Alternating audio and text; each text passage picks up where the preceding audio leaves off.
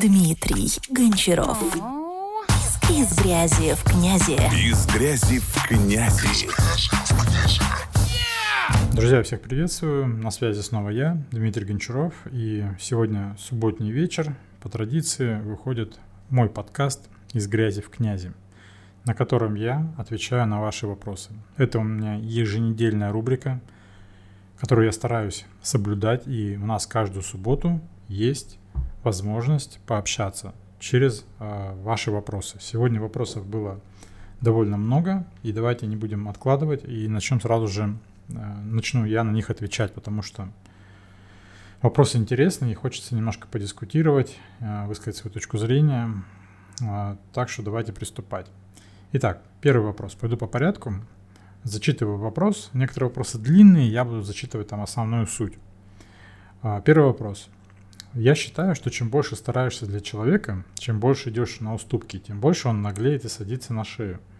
Что ты думаешь по этому поводу? А, мое мнение такое, что м- смотря какой человек, да, то есть э, я стараюсь не общаться с теми людьми, которые садятся на шею. Просто-напросто вот так вот. Э, я просто ограждаю себя от таких людей. Их видно сразу – когда человек пытается наглеть.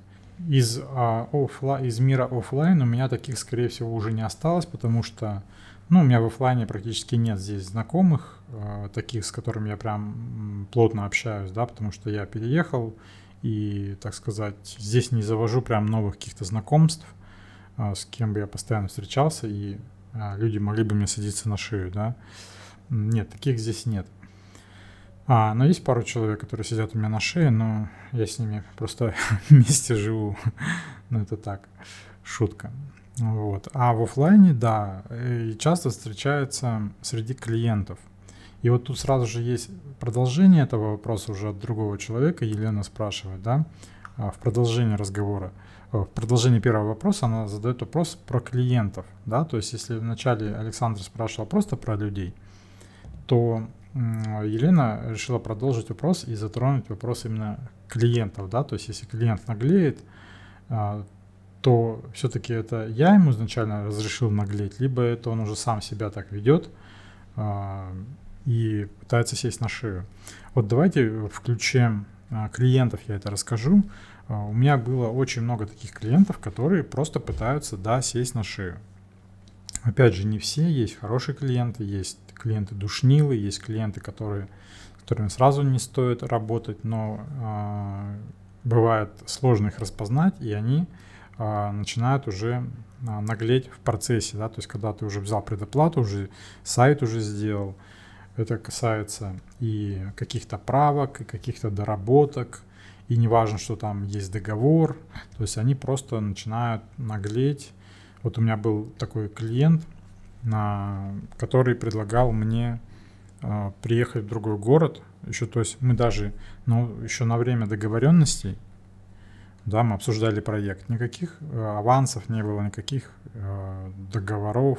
Э, просто э, решили обсудить проект. И человек говорит, приезжай ко мне, э, ко мне приезжай, вот в соседний город, да, тут ехать несколько часов. Посидим, познакомимся, пообщаемся, обсудим проект – ну вот вы как считаете, это нормально?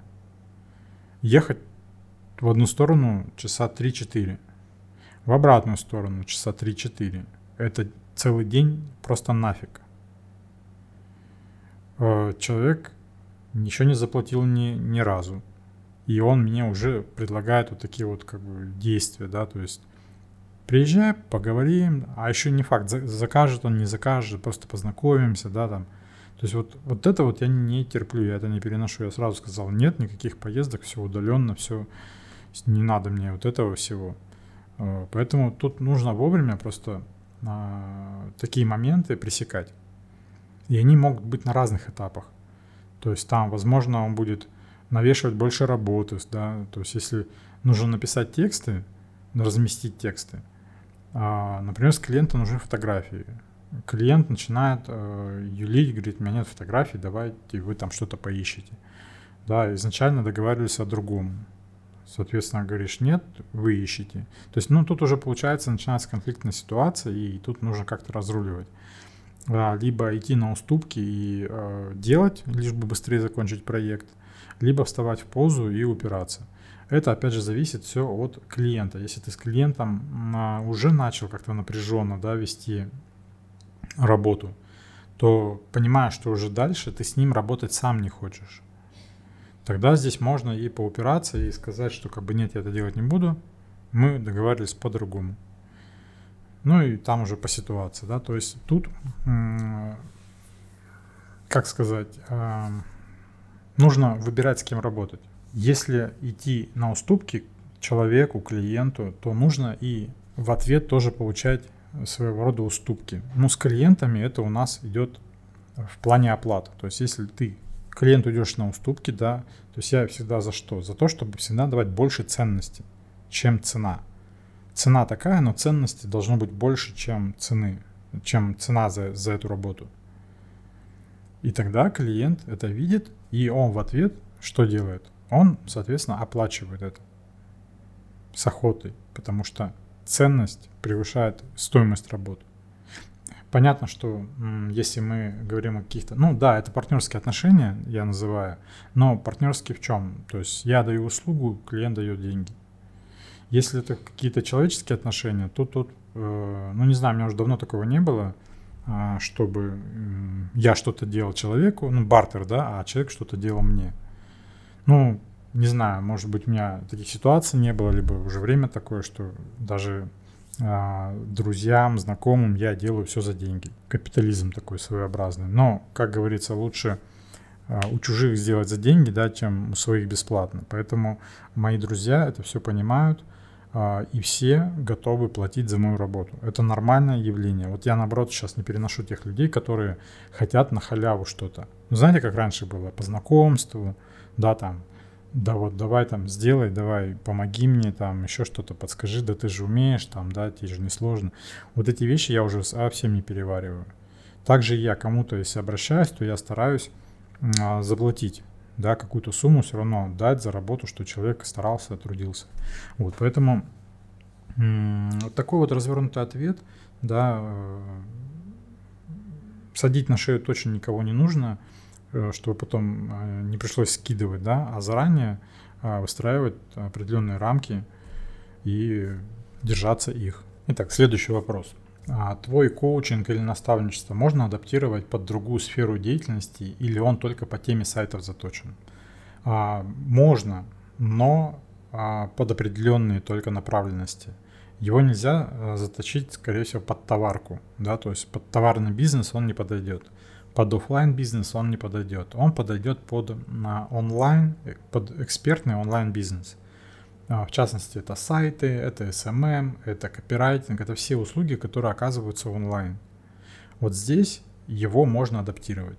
И скажу больше, что я, в принципе, даже на будущее планирую расширять э, свою целевую аудиторию. То есть, если сейчас это у меня э, твердые эксперты э, в создании сайтов, сайтологи, да, я ввожу сейчас такой термин, он не новый, но у меня он э, впервые звучит, и поэтому сейчас я всех называю сайтологами, поэтому привыкайте. Потом это будут, э, возможно, СММщики, да, то есть кто занимается продвижением социальных сетей. То есть я потом буду э, расширяться, так как э, вот эта методика, э, которую я предлагаю, да, soft sale, поиск, поиск, продажи, э, мягкие, мягкие продажи, переписках, они универсальны, то есть можно заточить. Естественно, под сайты есть своя адаптация, а, есть свои нюансы, а, моменты какие-то, да, тонкие, которые а, будут работать только с заказами, ну, с клиентами на сайты. Вот, поэтому пока что я сейчас занимаюсь именно обучением тех, кто умеет делать сайты, но имеет сложности с, с тем, чтобы найти клиентов, сложности с тем, а, как продать а, себя, свою услугу клиенту да, за нормальный чек, а не за криптодоширак. Вот. У кого такие сложности, то, как бы, пожалуйста, пишите в личку, созвонимся, пообщаемся, посмотрим, чем я могу вам помочь. Еще такой момент, что это у меня все-таки наставничество а не обучающий курс. Э, у нас в обучающем курсе это э, определенный набор уроков по какой-то э, схеме, да, по какой-то методике. У меня же это просто база знаний моя, моя, да, и под каждого индивидуального человека я строю программу, потому что все разные, у всех уровень разный, у всех опыт разный, у всех запросы разные, и, естественно, здесь не может быть какой-то универсальной программы. Все делается под конкретного человека, поэтому это и называется индивидуальная работа. Итак, следующий вопрос. На что обратить внимание при первом холодном контакте с потенциальным клиентом? Вот, например, есть у него номер WhatsApp, и нужно написать ему предложение своей услуги, на что делать упор. А, номер WhatsApp, отлично. А откуда этот номер взят? Да, то есть мы смотрим, какую информацию можно извлечь по этому номеру. А, дам секретный такой лайфхак. Ну, как секретный? Он, ну, да ну все, все, все гениально просто, да, как всегда. Берем номер и пробиваем его в сервисах типа GetContact, э, Numbuster и подобных. И смотрим, что это за номер, кто это, да, то есть эм, мы понимаем, что это за человек, возможно, там какая-то будет информация в названии контактов этого номера. Раз. Потом мы смотрим, где мы этот номер взяли, что это за фирма, есть ли у них сайт, чем они занимаются. То есть мы собираем какую-то информацию. Да, это я сейчас говорю про точечные рассылки, когда нужно прям непосредственно поработать с одним номером. Я не говорю сейчас, есть а, массовые рассылки, есть а, рассылки точечные, есть рассылки а, soft sale, которые э, я делаю. А, это разные методики, по-разному собирается информация, по-разному э, делаются заходы э, в переписку, и по-разному эта переписка ведется. Вот. Если взять просто вариант с тем, что нужно сделать предложение клиенту, нужно изучить, что это за клиент, и э, зайти к нему, например, с предложением аудита его сайта. Сказать, вот есть Э, я вижу, у вас есть сайт, например, если у него есть сайт, а, пробежаться по нему, посмотреть, выписать какие-то типичные ошибки, типа SSL, типа какой-нибудь favicon, еще что-то, да, например, там плохой первый экран, там какая-нибудь конверсия, деленная на два, да, когда две кнопки, э, какая-то, какой-то сумбур написан вместо UTP, прописать и сказать, а, я вот посмотрел ваш сайт, а, нашел там ряд проблем, которые снижают конверсию вашего сайта. А, вот я вам подготовил списочек. Попросите вашего технического специалиста, чтобы он внес правки, да, исправил это, и у вашего сайта сразу же увеличится конверсия, да, у вас появятся заявки. Понятно, что там еще куча нюансов, которые э, влияют на, будут у них заявки или нет. Банально нужна реклама, да, трафик нужен. Но такая забота о клиенте э, стоит многого. Как минимум клиент, о, как минимум, да, клиент обратит внимание, что не тупо прилетело сообщение, «Хей, привет, э, давай сделаем тебе крутой классный сайт, продающий там x5-6 раз а прилетело точечно индивидуальное предложение с указанием на проблемы э, на сайте клиента. И в процентах 80 у него нет технического специалиста, который этот сайт э, сможет поправить. Возможно, когда-то был, расстались на плохой ноте, э, сделал сын маминой подруги и забросил. В общем, такие истории их полно. Вот, и все, и возможно э, здесь э, потом предложить э, свои услуги. Если, например, у них сайта нет, то можно зайти спросить, а как вы привлекаете клиентов, да, откуда у вас идут заявки. То есть как вариант. Предложить сделать конкурентный анализ. Сказать, давайте проанализируем ваших конкурентов, посмотрим, чем они выделяются на рынке, да, э, то, чего у вас нет, например, да, они вас обходят там на три головы, потому что у них есть сайт. Такое предложение сделать индивидуально, сказать там, да, здравствуйте, я вот ваш номер где-то взял там, да, не нашел ваш сайт, э, посмотреть хотел ваши там работы, ваши услуги, вашу продукцию. Подскажите, э, ссылочку на сайт скиньте. А у нас нет сайта. Ну и все, и дальше по схеме. Это вот такой примитивный вариант, как можно зайти в диалог. Ну вот. Надеюсь, надеюсь, помог. Ну, это, кстати, рабочая схема.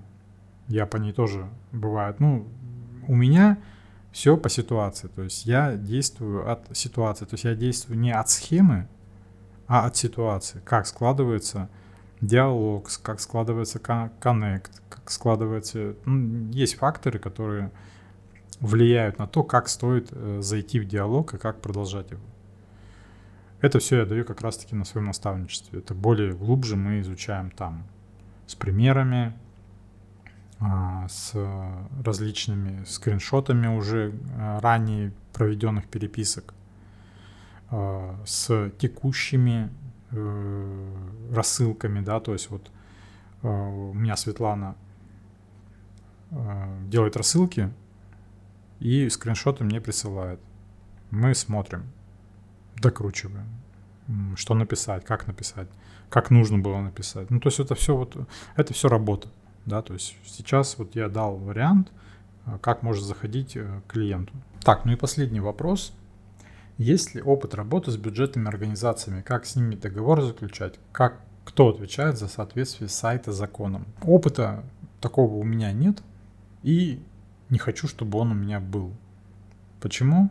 Потому что я сталкивался с вот этой вот э, темой, но не с э, бюджетными организациями, а с клиниками медицинскими. Там еще похуже, чем, наверное, в бюджетных организациях, а, потому что там куча требований, куча, а, что было на сайте, да, там различные документы должны быть, то, есть там настолько все геморройно. А, сайт клиники мы не делали, но мы писали техническое задание. Но там написание ТЗ было как отдельный вид искусства – и мы за это брали э, порядка 20 тысяч только за написание технического задания. Представляете? То есть почти как стоимость сайта. Ну, стоит и дороже гораздо, да, и технические задания бывают круче, и, и у нас не идеальное оно было, а вот. А, все равно, ну, пришлось писать очень подробно, потому что медклиника, и требований очень много. А что касается бюджетных, нет, не работал, но пробовал брать заказы, а, участвуя в тендерах. Не лично, через своего а, партнера другого, да, который у меня был раньше. Это кошмар. Там тоже столько геморроя, чтобы соответствовать этим тендерам, что ну, мы отказались от этого. И там идет такой демпинг, что там, похоже, на тот момент вот мне показалось, что это все было подстроено, и а, заказы брали а, определенные фирмы, которым а, нужно было их взять. Вот и все. То есть там просто-напросто все, уча... все, кто участвовал в этих тендерах по сайтам, ну, просто были как для массы, да, а в итоге тендер брал там определенная контора. Вот. Но это было уже давно очень, и после этого я как-то потерял а, желание участвовать вот в этих, так сказать, работах да, с бюджетниками. Потому что бюджетная организация — это в любом случае, скорее всего, а, заказы через тендер. Вряд ли они напрямую будут с кем-то работать по договору. Ну вот я очень сомневаюсь. Вот, поэтому зачем искать себе геморрой на жопу? Что, клиентов мало, что ли? У нас в России бизнесменов, я уж не помню сколько, я смотрел последний раз, но там миллионов 4, что ли, точно есть ИПшников. Если не, если не 6, я не помню вот точно сумму. А, и больше, чем у половины нет сайтов. Просто нет сайтов. А у тех, у кого есть сайты, они не все хорошие. То есть тут работы просто тьма. А некоторым нужно не по одному сайту.